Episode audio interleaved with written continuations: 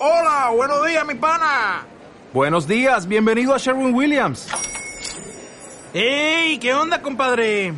¿Qué onda? Ya tengo lista la pintura que ordenaste en el ProPlus app. Con más de 6.000 representantes en nuestras tiendas listos para atenderte en tu idioma y beneficios para contratistas que encontrarás en aliadopro.com. En Sherwin Williams somos el aliado del PRO.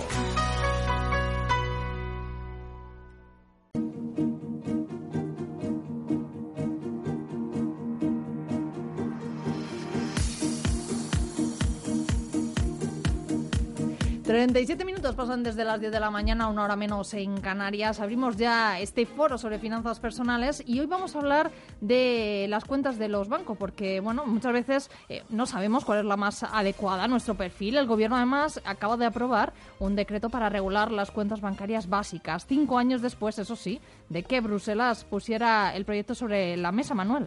Se trata de un servicio que tendrá una comisión máxima de 3 euros mensuales, eh, que será gratuito para los más desfavorecidos, pero hay más, Laura. Estas cuentas van a permitir las transacciones más básicas, es decir, por ejemplo, tener domiciliada la nómina, disponer de una tarjeta de débito o realizar retiradas de efectivo en cajeros o hacer transferencias. Vamos a averiguar un poquito más sobre ellas, vamos a saber o conocer para qué perfil ¿no? son los más adecuados este tipo de cuentas con Juan Avellán, que es profesor de finanzas en EA Business School. Juan, muy buenos días. Hola, buenos días. Bueno, quizás lo, Juan, lo más eh, lo importante, ¿no? Al principio de todo es saber que, bueno, en qué consisten estas cuentas básicas y para qué sirven. Bueno, pues estas cuentas obedecen a pues a la intención de la Unión Europea de que todas las personas residentes en ella puedan tener eh, y acceder a los servicios eh, financieros básicos. Es decir, como bien habéis dicho, poder acceder a depósitos, a la domiciliación de recibos, a las transferencias y a tener una tarjeta de débito eh, para poder estar lo mínimamente bancarizado y que el, y que el 100% de las personas que viven en la Unión Europea pues puedan hacerlo.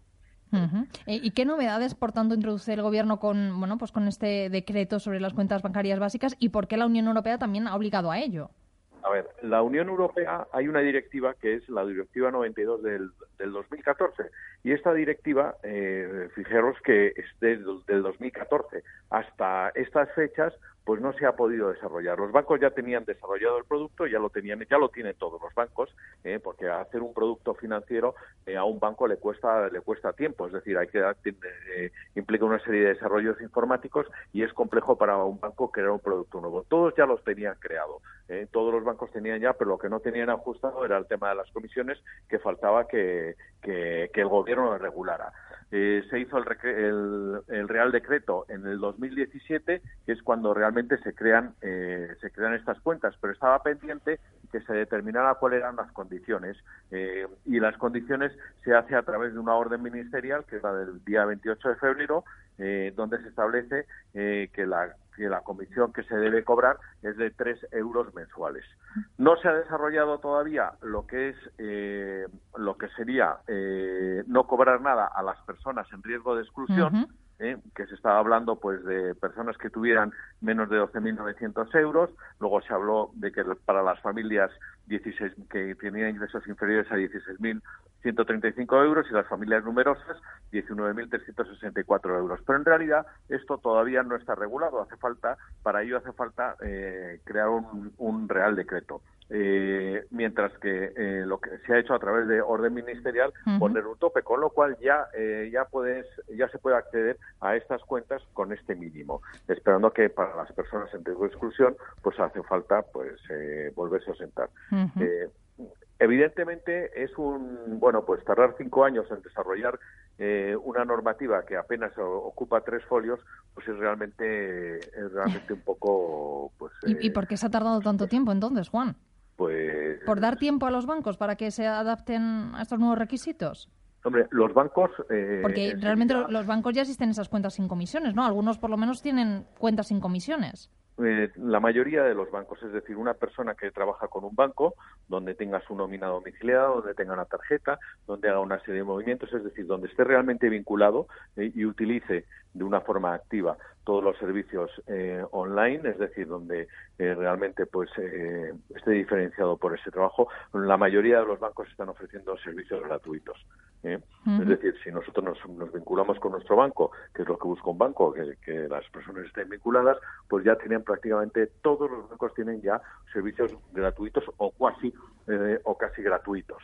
Eh, esto va orientado a otro segmento, va orientado pues a personas mm, pues a personas que, que no están bancarizadas, pues principalmente eh, personas que no tengan un domicilio fijo, eh, que estén solicitando asilo o que, o que si bien eh, no tengan permiso de residencia, pues estén libres de riesgo de expulsión. Es decir, son las personas que realmente no están bancarizadas, porque entre otras, entre otras condiciones que se les pide es que no tengan una cuenta corriente en otra entidad.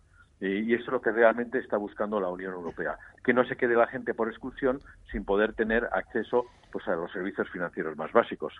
Juan, eh, comisiones máximas de 3 euros, eh, pero eh, ¿nos pueden cobrar por otro tipo de servicios como el mantenimiento? ¿Suele pasarse anualmente o por los movimientos que hagamos? No, no se puede cobrar absolutamente por nada. Es decir, se pone un límite, es decir, se puede sacar, se puede retirar dinero tanto del cajero como de una oficina sin límite eh, se pueden tener domiciliaciones, eh, se pueden tener eh, pagos con la tarjeta de débito o una tarjeta tanto de débito como de prepago y se pueden realizar transferencias y transferencias permanentes. hay un límite, hay un límite de 120 operaciones al año, en, tanto en domiciliaciones como transferencias, pero una persona que una persona que no tenga una actividad bancaria y que bueno pues que esté desbancarizado le pongan un límite de 120 operaciones al año, eh, son 10 operaciones al mes. Y, no creo que, tenga tantas domiciliaciones eh, ni tantas transferencias que hacer, eh, con lo cual está perfectamente, está perfectamente ubicado lo que es el producto para, para cualquier persona. Es decir, pagarían 3 euros al mes y no tendrían que pagar absolutamente nada más. ¿Y qué diferencias hay con otro tipo de cuentas, como por ejemplo la cuenta de ahorro o esa cuenta nómina de la que tanto se habla? Pues hombre, las cuentas eh, normalmente se permiten hacer bastantes más cosas. Es decir, eh, aquí en una cuenta normal tenemos nuestros depósitos, domiciliamos los depósitos. Eh, estas cuentas van a permitir hacer lo que es la parte básica, van a permitir hacerlo perfectamente, van a permitir hacerlo absolutamente todo. y van a permitirlo, es decir, mm, se va a buscar ese riesgo, de, se va a buscar ese nicho tan pequeño que hay, que son personas, pues, que personas que no están bancarizadas, pero estamos hablando eh, que, por ejemplo, en España tenemos un, pues por encima, yo creo que el 97% de personas que están bancarizadas, es decir, no hay, no es como otros países que puede que puede existir personas que no tengan cuenta. Aquí el, 99% de las personas están bancarizadas. ¿eh? Entonces, eh, va dirigido más a este tipo de personas que, a otro tipo de que otro tipo de clientela. Es muy importante en qué nos tenemos que fijar, Juan, para saber qué cuenta nos eh, conviene más, porque están, eh, en fin, tenemos eh, cuentas remuneradas, cuentas corrientes, de ahorro, incluso cero comisiones. ¿Qué es lo que se tiene que fijar el ciudadano medio a la hora de escoger su cuenta? Pues lo primero que tiene que, ver es cuáles son sus necesidades en cuanto a domiciliaciones, a de dónde tiene sus ingresos, cuáles son sus ahorros. y, y una vez que tiene sus necesidades marcadas, tiene que hablar con su entidad. Al fin y al cabo, eh, las entidades lo que eh, es un es un toma y daca, es decir, ¿qué es lo que busca el cliente? Pues el cliente lo que busca es tener todos sus servicios eh, todos sus servicios cubiertos por, por las entidades. ¿Qué es lo que busca la entidad? Pues que el cliente se vincule a ellos. Entonces, si se llega a este acuerdo entre las dos partes, yo lo que estoy viendo es que lo que está claro es que si cualquier las entidades, eh, todas ellas, una vez que el cliente dice, bueno, pues me quedo con esta entidad, si, si todos los servicios los tiene con ellos, eh, entonces es cuando eh, realmente el banco apuesta por, por el cliente y, y, no cobra comisiones. ¿Por qué? Porque si yo tengo los seguros, tengo mi hipoteca, tengo mi domiciliación de nómina, tengo pues absolutamente todo lo que hago con el, con el banco, lo tengo con un banco, ese banco eh, lo que va a hacer es, eh, con ese grado de vinculación, está interesado en no cobrar. Entonces lo que se hace es, eh, tanto por un lado como por el otro, eh, las dos partes eh, llegan a un acuerdo y es, beneficio, es beneficioso para el banco y es beneficioso para el cliente que no pagará comisiones y se ahorrará bastante dinero en todas las en comisiones. Pues nos ha quedado bastante claro esa diferencia de las cuentas nóminas, sobre todo de quién, eh, de las cuentas básicas, a quienes van dirigidas sobre todo, y bueno, pues lo que nos pueden cobrar y lo que no. Así que estaremos muy atentos a todas esas novedades que todavía, como nos has dicho Juan, pues no ha entrado en, bueno, en funcionamiento todas esas funciones que ha anunciado el, gobierno. Juana entrará en vigor el, el 25 de marzo, es cuando entra en vigor lo de la comisión del, de los tres de los tres euros. Bueno, pues estaremos, estaremos muy atentos, por tanto, a ello. Juan Avellán, profesor de finanzas en EA Business School. Un placer. Gracias, Juan. Gracias a vosotros.